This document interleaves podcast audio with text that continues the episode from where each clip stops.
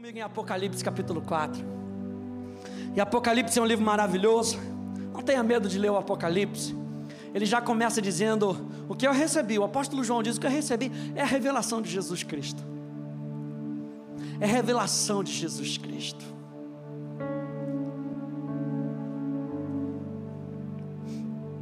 Aleluia.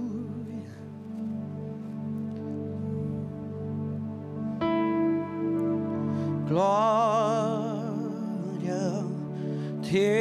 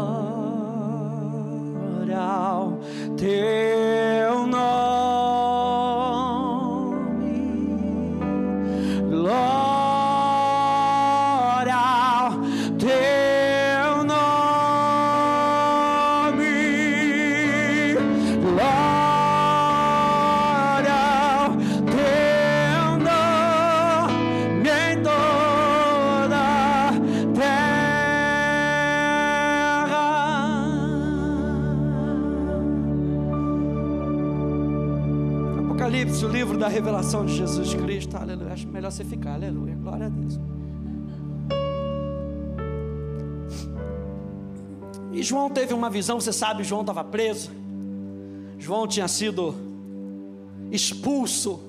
Imagina aquela situação de, meu Deus, que injustiça. Ah, João sabia o que ele estava fazendo. João sabia a quem ele estava servindo. João conhecia o seu Deus. Ele é enviado para a ilha de Pátimos, fica lá preso e na prisão. Você lembra de Paulo e Silas? Na prisão. Você acha que você está na prisão, que Deus não está olhando?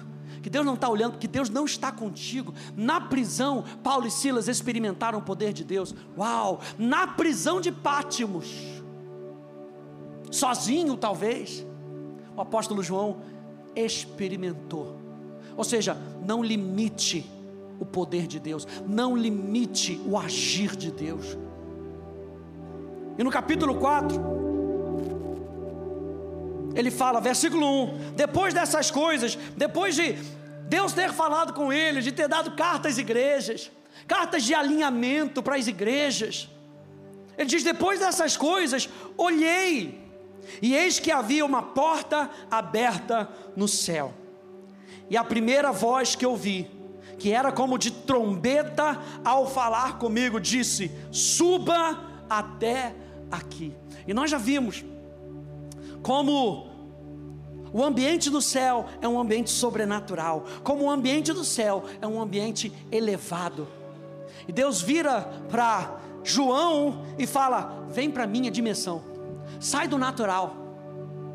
Nosso convite para a gente hoje é: vamos sair do natural. O apóstolo Paulo diz: Eu não quero conhecer mais ninguém segundo a carne. Eu quero agora conhecer as pessoas segundo o Espírito. E agora Deus está falando para João: sobe até aqui, vem para a minha dimensão. Eu estou abrindo uma possibilidade para você. Olha só a porta que Deus está abrindo para a gente. Ele está abrindo uma porta no céu e dizendo: Vem, sobe até aqui. Você vê que o anjo não pega João e fala: João, eu vou te carregar no colo, porque você não tem como chegar lá. Ele fala: Vamos lá. Você está disposto a subir até aqui? Sobe até aqui. E eu te mostrarei o que deve acontecer depois dessas coisas, imediatamente. Ou seja, com base na disposição do seu coração, gente, imediatamente. Não precisa esperar a banda começar a tocar. Não, peri, não precisa começar alguém falar, vamos ficar de pé e vamos começar o encontro. No momento que a gente ouve a voz de Deus e a gente responde imediatamente. Eu tenho uma música, a gente ainda não canta aqui não, mas acho que a gente poderia cantar. Diz: basta responder a sua voz e ele vem. Basta responder a voz de Deus, porque Tudo aquilo que nós vivemos, nós vivemos como cristãos com base numa resposta que nós damos a Deus. Ou seja, Ele inicia, o processo de adoração, Ele inicia e nós respondemos. Ele inicia e nós respondemos. Ou seja, quando Ele dá o primeiro passo, basta que a gente responda, basta que a gente diga sim e Ele se manifesta. Imediatamente eu me achei no Espírito e eis que havia um trono armado no céu. Minha mensagem de hoje o ambiente do trono. Quando eu me vi, primeira coisa que eu vi, tinha um trono no céu. E alguém estava assentado no trono. Ponto número um de hoje: existe um que está assentado. Ainda mais em tempos como esse, a gente, não, a gente não pode perder a visão de que existe um trono. O trono fala de governo. O trono fala de julgamento, fala de juízo, fala de decretos. E o trono não está vazio. O trono que está no céu não está vazio. Existe um que está assentado no trono. Verso 3. E esse que estava sentado, e ele começa a sua descrição, era semelhante no aspecto a pedra de jaspe e ao sardônio.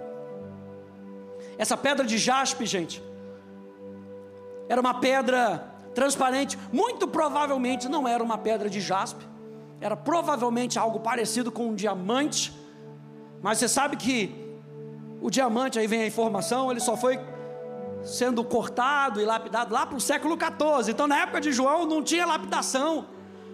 Então ele viu algo transparente, algo cristalino, que para ele parecia uma pedra de jaspe. E essa pedra oferece aos olhos uma grande variedade de cores. Então lembra, ele está olhando para Deus. Ele está falando, com que que eu vou trazer essa identificação para as pessoas entenderem? Quem está sentado no trono parece uma pedra transparente que, que ele está querendo falar? A perfeição de Deus. Quem está sentado no trono é perfeito. Olha só a visão que a gente tem que ter de Deus. A gente não pode ter a visão de Deus conforme aquilo que o mundo nos apresenta, aquilo que o mundo deseja. O que João viu não era o que ele queria ver, era o que estava sendo mostrado para ele. E Deus se manifesta assim como ele é, ele não pode mudar. E Deus se manifesta como uma pessoa perfeita. Quando João tem a experiência de Deus, ele vê: Deus é perfeito.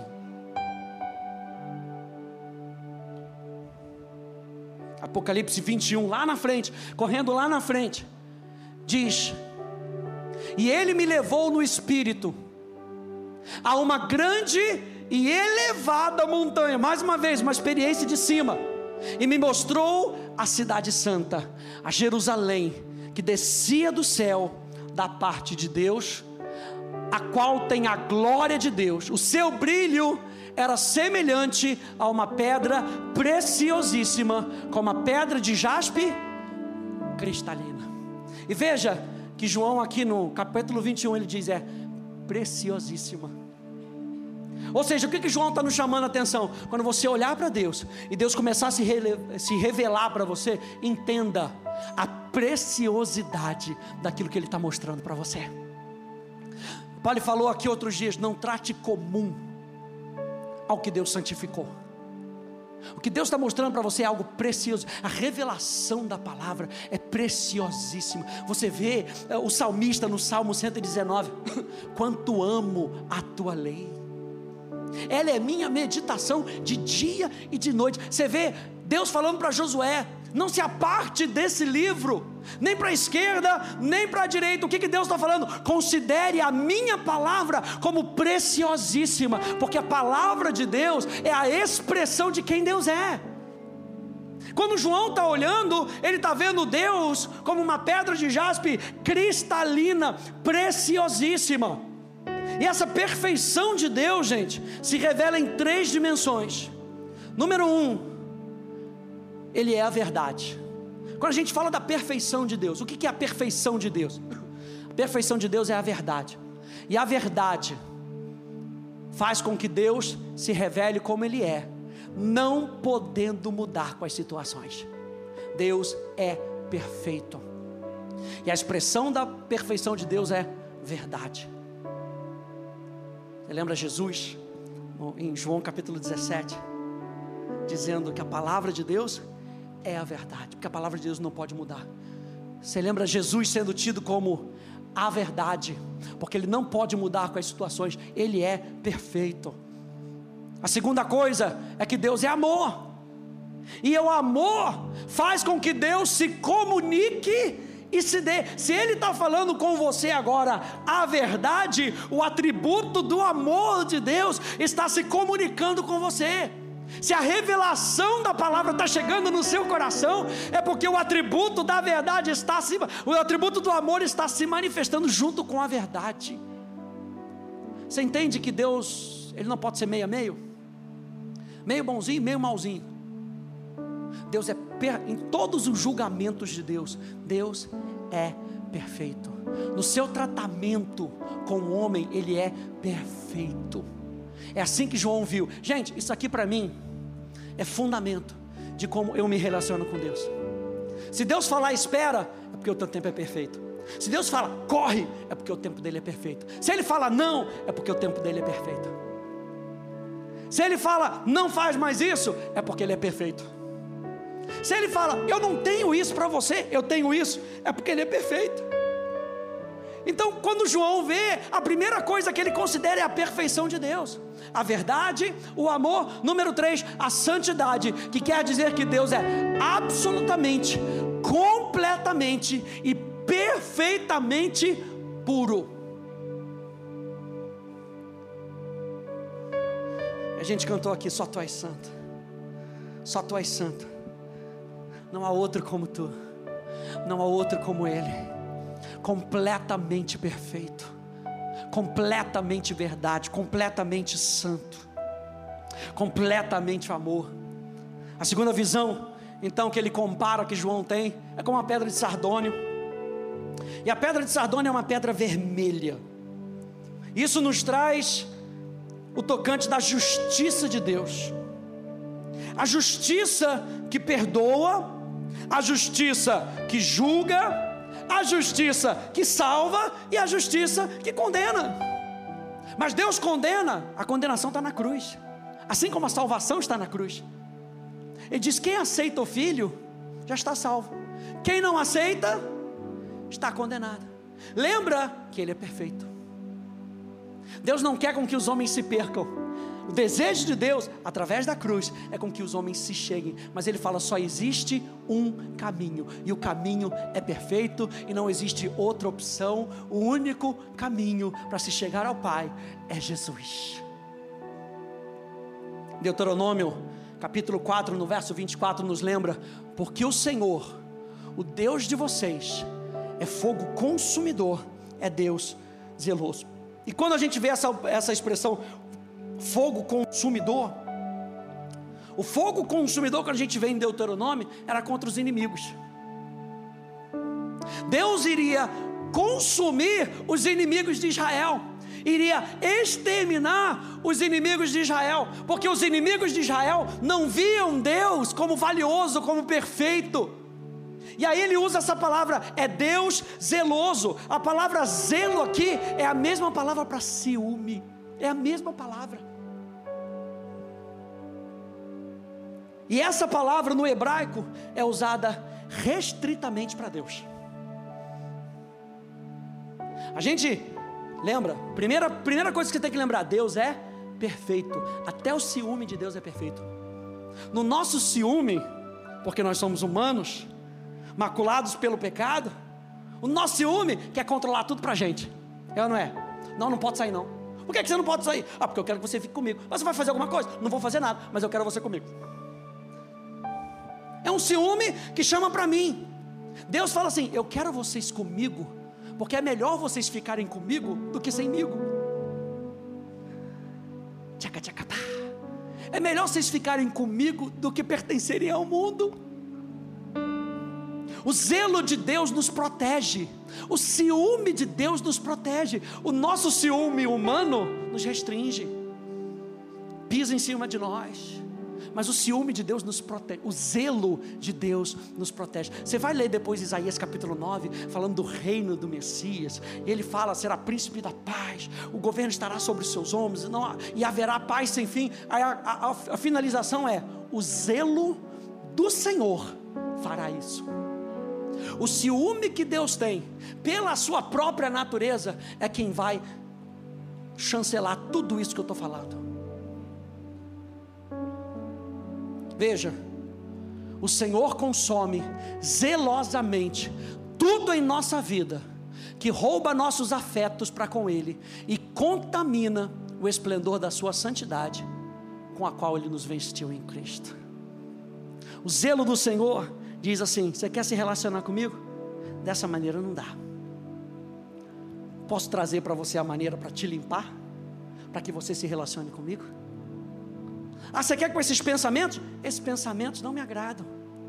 Posso te ajudar a você transformar seu pensamento, para que você pense os meus pensamentos. Quem faz isso? O zelo do Senhor. E é isso que, que João vê. João vê um que é perfeito e um que é justo. É por isso que a nossa percepção, gente, da pessoa de Deus, deve estar ajustada para que nós possamos nos relacionar com Ele da maneira correta. Veja só esse texto, Hebreus, capítulo 12, diz: Por isso, recebendo nós um reino inabalável, e ele começa apresentando o que? A graça de Deus, retenhamos, retenhamos a graça, retenhamos a manifestação, o que é a graça? É a manifestação do amor de Deus, que é um elemento da sua perfeição, retenhamos a graça, guarda no seu coração que Deus é perfeito, pela qual sirvamos a Deus de modo agradável, com reverência e temor, porque o nosso Deus é fogo consumidor. Se Ele é fogo consumidor, o que, que Ele está fazendo? Ele está consumindo zelosamente tudo na nossa vida que rouba os nossos afetos para com Ele e contamina o esplendor da Sua santidade com a qual Ele nos vestiu em Cristo. Ele está queimando tudo aquilo na nossa vida que não nos deixa mais parecido com Ele.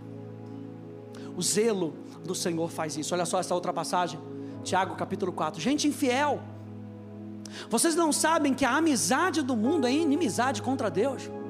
Aquele, pois, que quiser ser amigo do mundo, se torna inimigo de Deus. E esse é o clamor do zelo de Deus.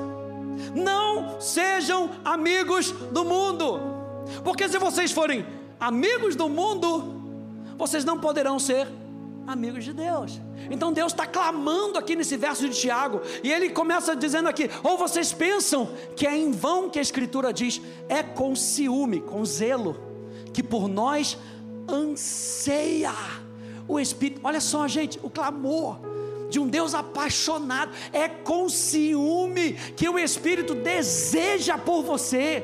É com ciúme que o Espírito deseja com que você viva mais com Ele, seja cheio dele, perceba a presença dele, e não somente perceba a presença dele, você possa ser um veículo da presença dele para as outras pessoas, mas isso a gente não faz sendo amigo do mundo, isso a gente faz sendo amigo de Deus.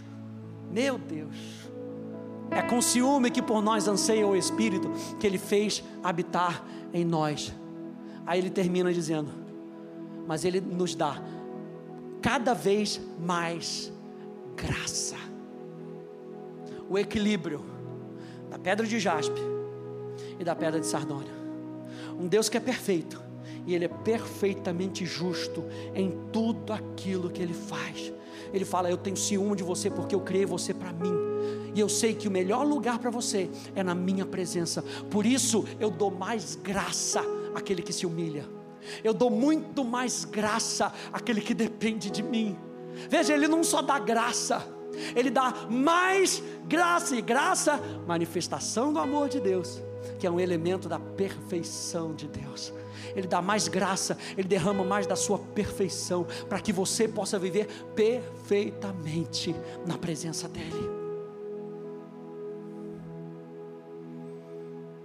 Há uma junção, gente, desses dois aspectos de Deus em outras passagens. Olha só essas duas passagens.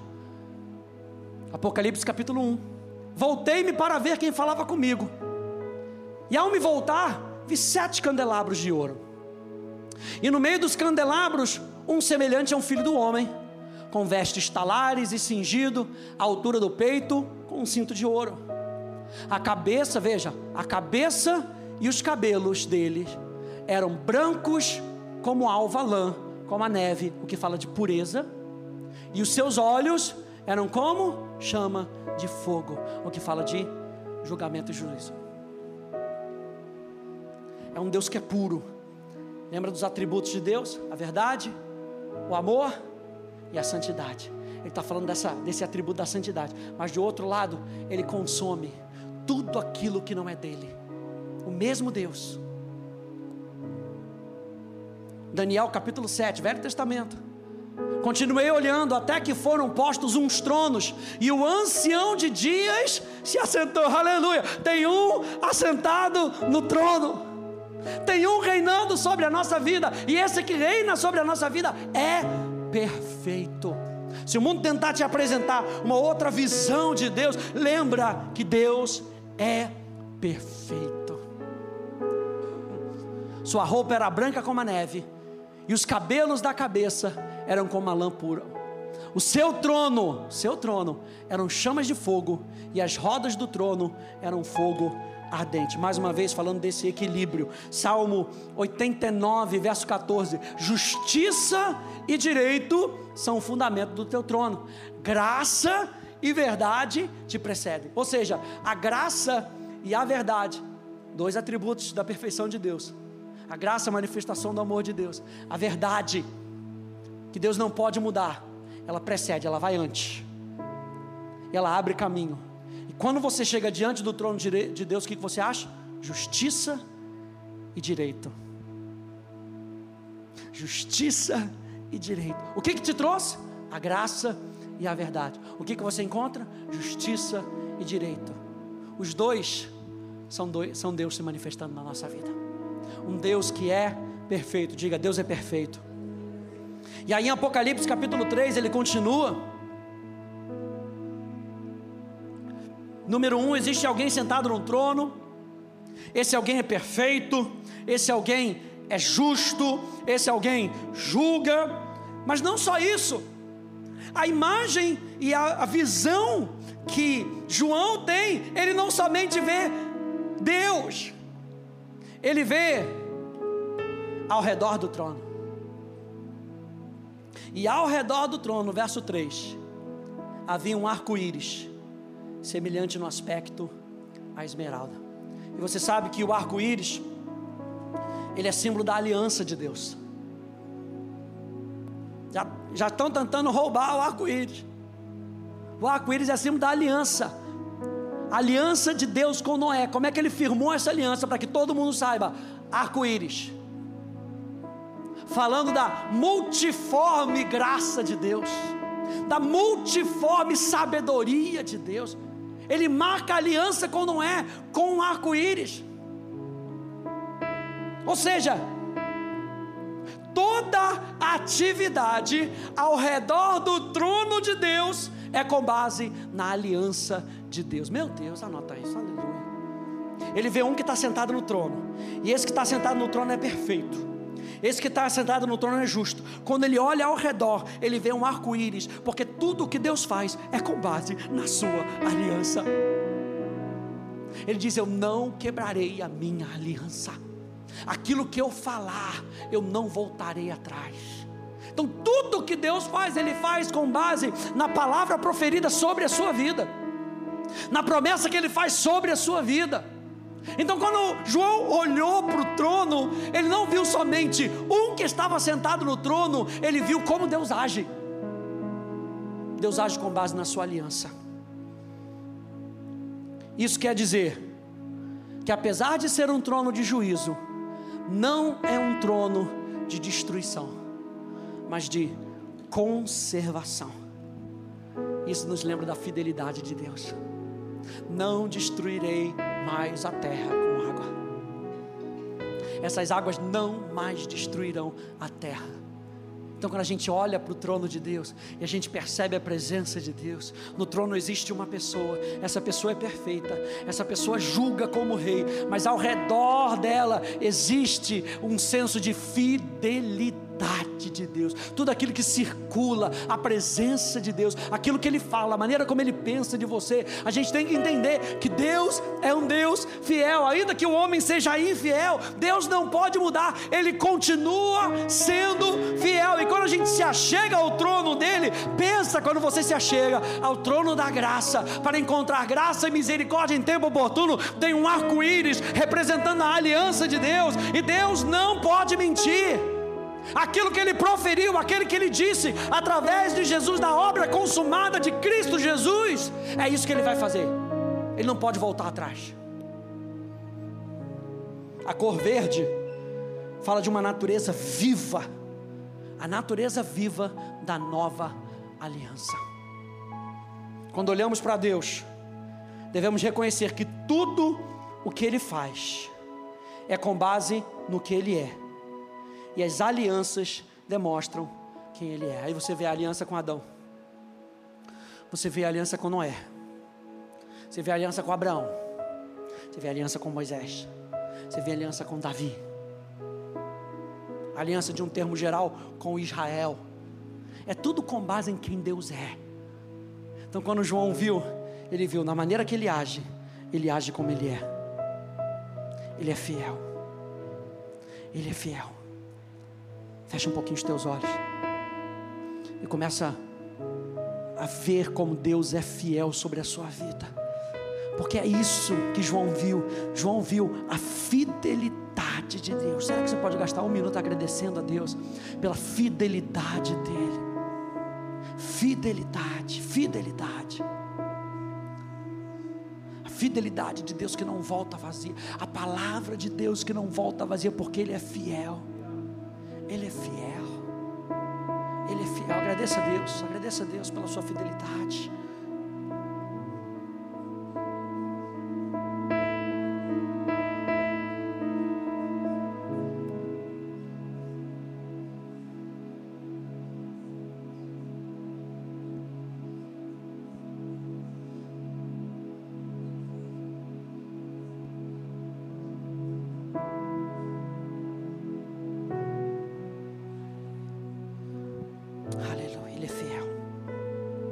Obrigado, Senhor.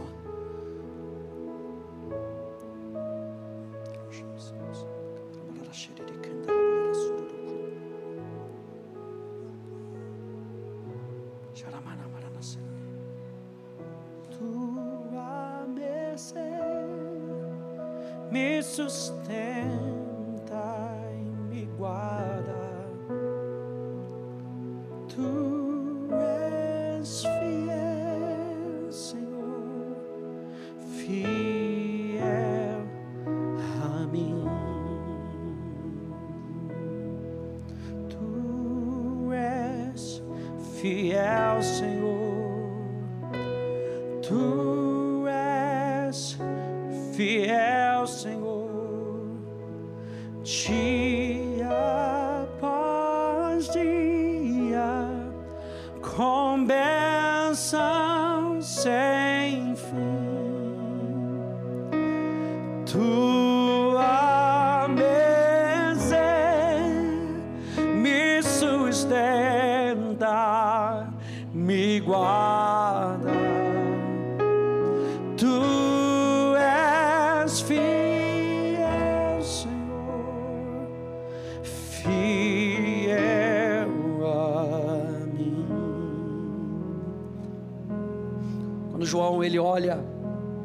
redor do trono, o que, que ele vê? Um arco-íris.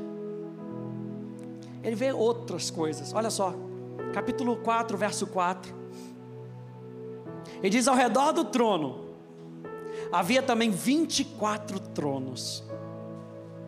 E neles estavam sentados 24 anciãos, vestidos de branco e com coroas na cabeça.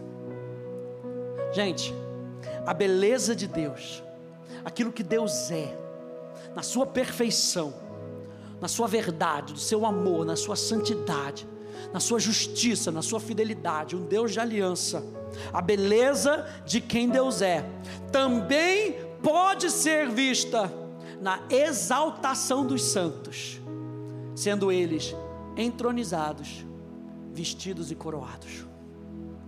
Primeira coisa que ele vê é que existem 24 tronos ao redor do trono de Deus. E nesses tronos existiam 24 anciãos. Provavelmente uma representação do Velho Testamento, Novo Testamento, 12 tribos, 12 apóstolos. Então, o completo de Deus. Velha aliança, nova aliança.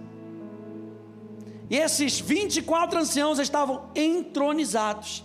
E por estarem entronizados, a gente consegue ver que eles estavam entronizados com o quê? Com a autoridade de Deus. Quem está sentado sobre o trono tem autoridade.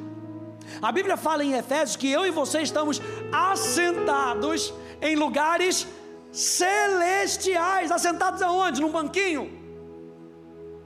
Assentados num lugar de autoridade. Quando João teve a revelação de quem Deus era, ele viu a aliança de Deus, ele viu o povo da velha aliança, o povo da nova aliança entronizados com autoridade. Essa é a beleza que Deus tem.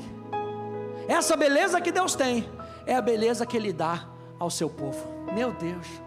Então, quando João viu a Deus, ele não viu só Deus ele viu o povo de Deus, ele viu a mim e a você, e aquilo que ele tem, aquilo que ele é, ele comunica para nós, ele nos dá, a teologia chama de atributos comunicáveis de Deus, aquilo que em alguma medida passa a ser nosso em alguma medida, a verdade de Deus foi instalada no nosso coração. Em alguma medida, a graça de Deus, o amor de Deus foi instalado dentro de nós. Em alguma medida, a santidade de Deus foi instalada dentro de nós. Aquilo que Ele é, Ele comunica ao seu povo, a beleza dele, Ele passa para mim e para você. Apocalipse 3, 21. Opa, não botei aqui. Diz ao vencedor: Darei o trono, darei o direito de sentar-se comigo no trono, assim como também eu venci e me sentei com meu Pai no seu trono. Apocalipse 3, 21. Como é que João vê esses homens entronizados? Número 2, ele vê eles vestidos, e não era qualquer vestimenta. As vestes que ele tinha eram vestes sacerdotais, eram vestes de serviço. Vocês acham que os 12, os 24 estavam ali só sentado, tomando suquinho de laranja, como o pastor Hélio gosta, né? Aquela aguinha com gás, com uma rodelinha de laranja. Você acha que ele estava tomando ali, passeando no restaurante? Eles estavam vestidos para servir. Porque eu e você, como sacerdotes, nós somos, nós vimos isso domingo passado. Eu e você, como sacerdotes, somos sacerdotes para servir os propósitos de Deus. E eles estavam vestidos para servir com a sua identidade pronta, como sacerdotes. Número 3, eles estavam coroados, o que nos lembra que Deus recompensa o nosso trabalho. Ora, sem fé é impossível agradar a Deus, porquanto aquele que se aproxima de Deus deve crer que Ele existe, ou deve crer que Ele é, e que se torna galardoador, ou presenteador, ou recompensador daqueles que o buscam. Número um, o que, que, dá, o que, que João vê? João vê Deus. Número dois, o que, que ele vê? Ele vê ao redor do trono, ele vê a aliança de Deus, ele vê um povo aliançado com Deus. E número três, o que, que sai do trono? Capítulo 4, verso 5. E aqui é forte, gente. Diz: Do trono saíam relâmpagos, vozes e trovões, e diante do trono estavam acesas sete tochas de fogo, que são sete Espíritos de Deus. E o que, isso nos lembra, gente? Isso nos lembra do episódio do Sinai. Quando Deus vai entregar a sua palavra, quando Deus foi entregar a sua lei para o povo, a lei veio de Deus, tá, gente? Quem deu a lei foi Deus. Não foi um descuido de Deus, a lei veio de Deus. Por isso que Paulo fala que a lei é boa, é santa. A lei veio de Deus. Quando Deus veio dar a lei, o povo não identificava a voz de Deus. O povo não sabia ouvir a voz de Deus. Moisés pega, segundo a orientação de Deus, pega alguns líderes e só esses líderes podem ficar no pé da montanha. O povo queria ficar à parte. E aí ele pega Josué, e Josué sobe até um ponto mais elevado, mas também não podia subir tudo. E Moisés sobe e vai encontrar com Deus no meio da nuvem. Ele fica completamente, ele não consegue Deixa eu ver quem tem ao meu redor. Quem é que está ao meu redor? O que, que eu tenho ao meu redor? Será que eu posso olhar para o povo lá embaixo? Ele nem sabia o que estava acontecendo. Tamanha presença de Deus naquele lugar que nos faz muitas vezes esquecer do natural e começar a observar o sobrenatural. O que Moisés estava experimentando no cume da montanha era sobrenatural e o povo lá embaixo no natural. Quando a gente vive lá embaixo no natural, a gente não consegue observar e entender a voz de Deus. O trono de Deus, gente, libera manifestações poderosas do seu coração e da sua mente para os santos. João vê um que estava sentado no trono, perfeito, justo, que julga. Ele vê o arco-íris da aliança de Deus. Ele vê o povo de Deus ao redor do trono, representando velha aliança, nova aliança e ele ouve a voz de Deus. E para ele, ressoava dessa maneira, como relâmpagos, como trovões, como vozes. Isso fala, gente, hein? anote aí, que Deus fala com propósito. Deus fala com propósito. Relâmpagos, flashes de luz, brilho, muita iluminação. Parecia até aquela pirotecnia no céu.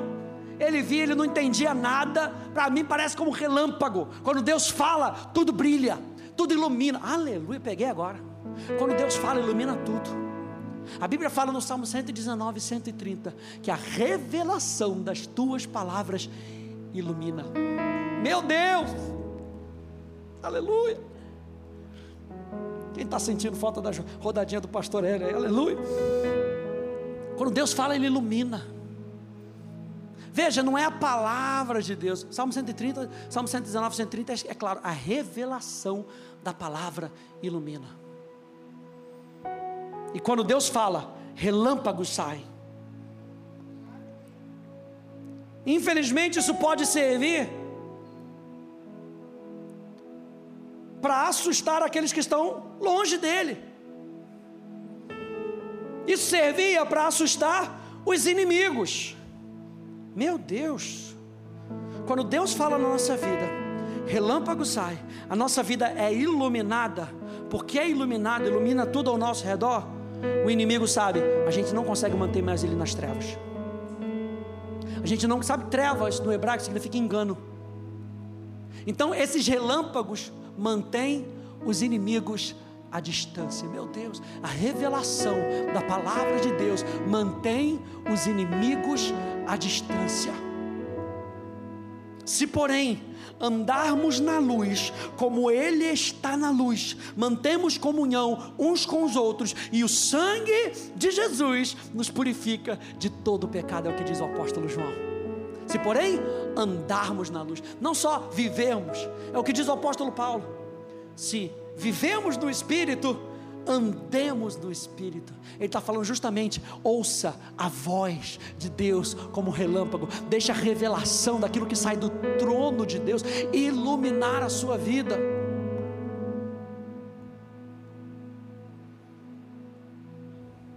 Aquilo que Deus fala não deve ser ouvido de qualquer maneira. Olha só, voltando aí para o episódio do Sinai, Êxodo capítulo 20 e aqui Moisés já tinha descido com as tábuas. Ele diz: Todo o povo presenciou os trovões, os relâmpagos, o som da trombeta e o monte fumegante. E o povo, observando, tremeu de medo e ficou de longe. Disseram a Moisés: Fala-nos você, e ouviremos. Porém, não fale Deus conosco, para que não morramos. E Moisés para, passa 40 dias lá no monte e não morre, ouvindo a voz de Deus. Mas o povo tinha um conceito errado de Deus.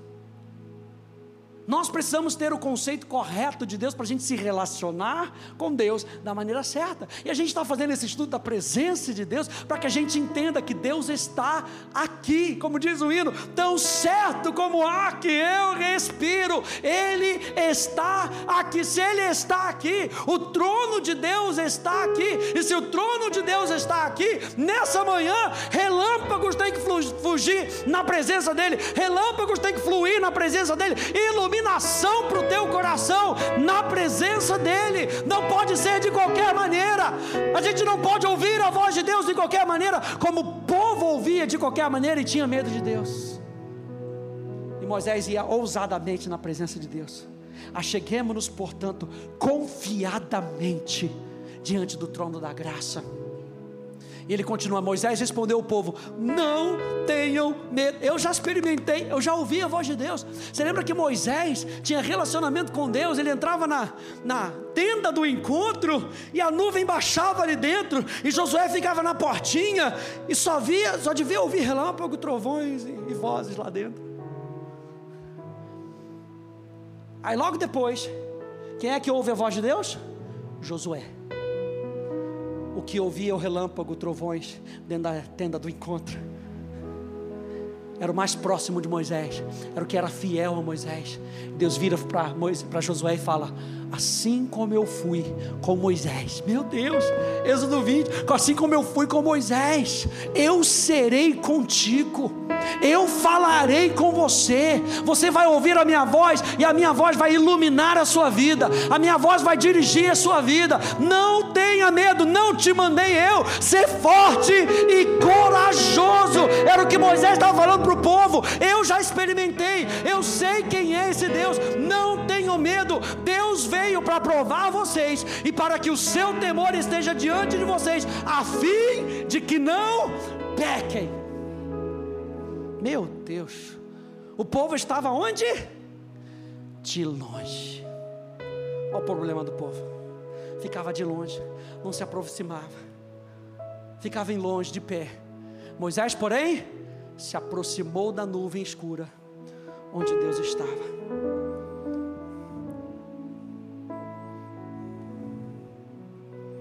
Respiro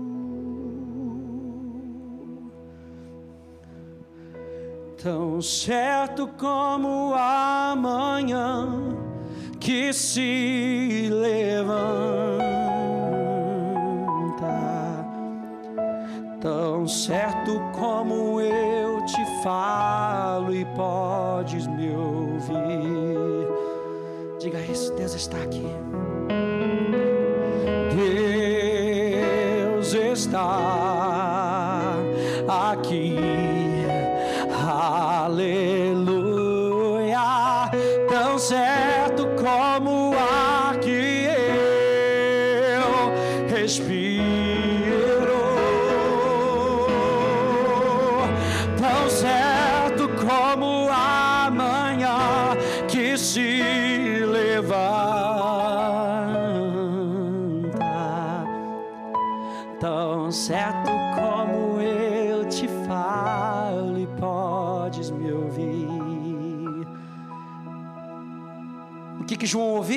Relâmpagos. Número dois, trovões. E trovões, gente, fala de mensagens poderosas. É ou não é? Trovão às vezes dá medo. Quando eu morava na África do Sul, eu morava numa uma região assim que era perto de uma montanha, meu rei, era brabo. Começava a trovejar, o pessoal já falava: tira da tomada, porque o trovão aqui chega perto. Então é um negócio assim, grande de poder, sabe? Você não fica de qualquer maneira num campo descampado, com uma árvore, você não vai se esconder debaixo da árvore, porque você sabe que o trovão vai te pegar. E quando te pega, já viu aquelas imagens do, do, do trovão que cai na, na, na cabeça do cara que está jogando bola? E o cara cai, cai na hora. Trovões aqui não falam apenas de imagens, de palavras que iluminam, fala de palavras de poder. Quando Deus fala comigo e com você, lembra que a gente está tendo uma visão correta de quem Deus é. Um que está sentado no trono E esse que está sentado no trono é perfeito, ele fala de maneira perfeita. Aquilo que está ao redor do trono. Número 3, como Deus fala, a palavra de Deus tem poder. Jó capítulo 37, verso 1 até o verso 5. Travou aqui, Léo. Valeu. Diante disso, o meu coração treme e salta do seu lugar. Ouçam atentamente, ó, ouçam atentamente o trovão de Deus, o estrondo que sai da sua boca. Ele o solta por baixo de todos os céus, e o seu relâmpago chega até os confins da terra. Depois desse, ruge a sua voz. Depois você lê o Salmo 29. Troveja com o estrondo da sua majestade. E ele já não retém o relâmpago quando se ouve a sua voz. Com a sua voz, Deus troveja maravilhosamente. Ele faz grandes coisas que nós não compreendemos. Como é que Deus fala? Trovões, iluminação da Sua palavra. É, é relâmpago, iluminação da Sua palavra. Trovões, o poder da Sua palavra. E a Bíblia diz que João ouviu as vozes. Sabe o que são essas vozes? Como se fossem instrumentos musicais ao redor do trono. Quando Deus fala, música sai de dentro dele. É algo melódico. Você vê que isso é tão, isso é tão interessante. Eu não sei se você gosta. Mas se você pegar a trilogia do Senhor dos Anéis, e você for lá no primeiro livro que explica tudo, Silmarillion, como é que Deus cria o universo? Isso porque Tolkien era um teólogo. E ele escreve o Senhor dos Anéis para tentar ajudar as crianças a entenderem como Deus vê como é a ação de Deus na terra. Ele tem esse livro que ele, que ele chama de Silmarillion, e ele cria o mundo através de uma canção. O que que sai do trono de Deus? Canções, música, melodias. O céu é cheio de melodias. O céu é cheio de canções. E não tem coisa melhor. Deus deu dom para homens e mulheres que estão antenados nas coisas de Deus, captarem os sons do céu. Você sabe o que, que Davi fazia? Davi era tão antenado nas coisas de Deus que Davi construía instrumentos. A Bíblia fala que Davi construía instrumentos. Por que, que Davi construía instrumentos? Porque tinha som que ele precisava reverberar na terra, que nenhum instrumento fazia. Então ele percebia o que estava acontecendo no céu e reverberava na terra. Então eu tenho que, eu tenho que construir um instrumento para que aquilo que está no céu reverbere na terra. Você sabe o que era feito 24 horas por dia no tabernáculo de Moisés? oh, no tabernáculo de Davi, música, adoração, 24 horas, o céu reverberando na terra o céu sendo cantado na terra, o céu sendo proclamado. Você acha que a gente começa o nosso encontro cantando por qualquer coisa? Nós não estamos cantando para poder animar você ou para dar tempo, aleluia, hashtag fica a dica, para dar tempo de você chegar para ouvir a palavra. Não, nós estamos cantando a palavra, nós estamos reverberando o céu na terra, nós estamos ajustando a nossa alma com o nosso espírito, para que a gente possa ouvir os relâmpagos, os trovões e as vozes do trono de Deus. João viu no trono alguém assentado, ao redor do trono, 24 anciões, anciãos velha aliança, nova aliança. João ouviu a voz de Deus. Fique de pé comigo, por favor.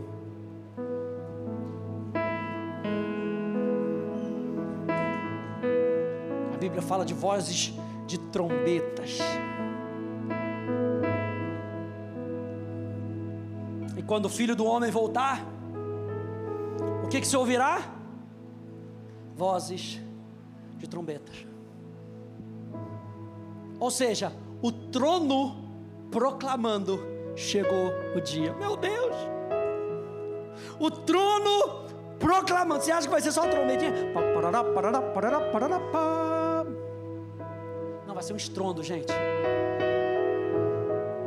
Eu não sei se vai ser audível para todo mundo. Eu sei que os filhos de Deus vão perceber.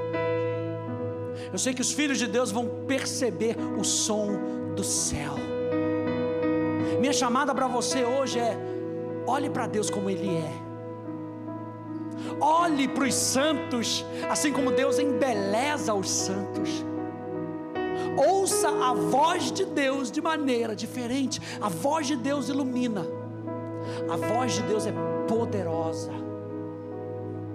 A voz de Deus tem sons que você nunca ouviu nessa terra.